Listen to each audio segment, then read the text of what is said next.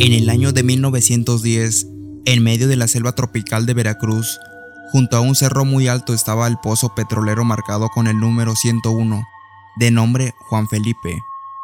En esa zona alejada de todos, había muchos trabajadores viviendo en campamentos. Allí había una cantina donde trabajaban varias meseras, pero había entre ellas una mujer apodada la mestiza, que destacaba por su belleza. Todos los trabajadores que visitaban esa cantina terminaban enamorados de ella. Un día llegó un hombre norteamericano a trabajar al pozo número 101 y desde la primera noche que visitó la cantina quedó prendado de la mestiza. La mestiza que siempre soñó con salir de aquella pobreza y tener una vida que creía merecer por su belleza, se ilusionó mucho con las falsas promesas de matrimonio que el gringo le hacía.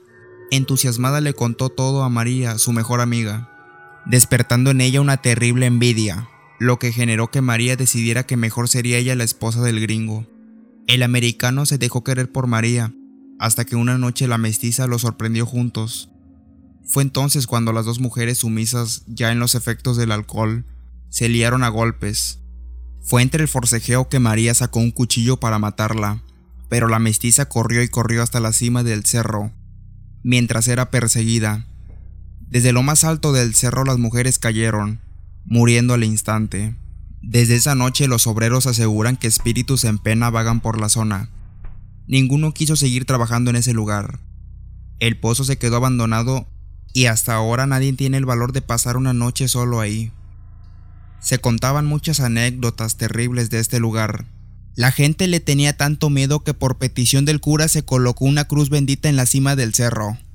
A pesar que la cruz sigue ahí, desde entonces se dice que el fantasma de las borrachas aparece principalmente a los que van solos a ese cerro.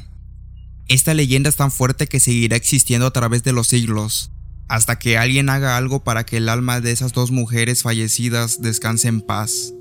¿Ustedes qué opinan? Soy Iván Zavala y nos vemos en otro podcast.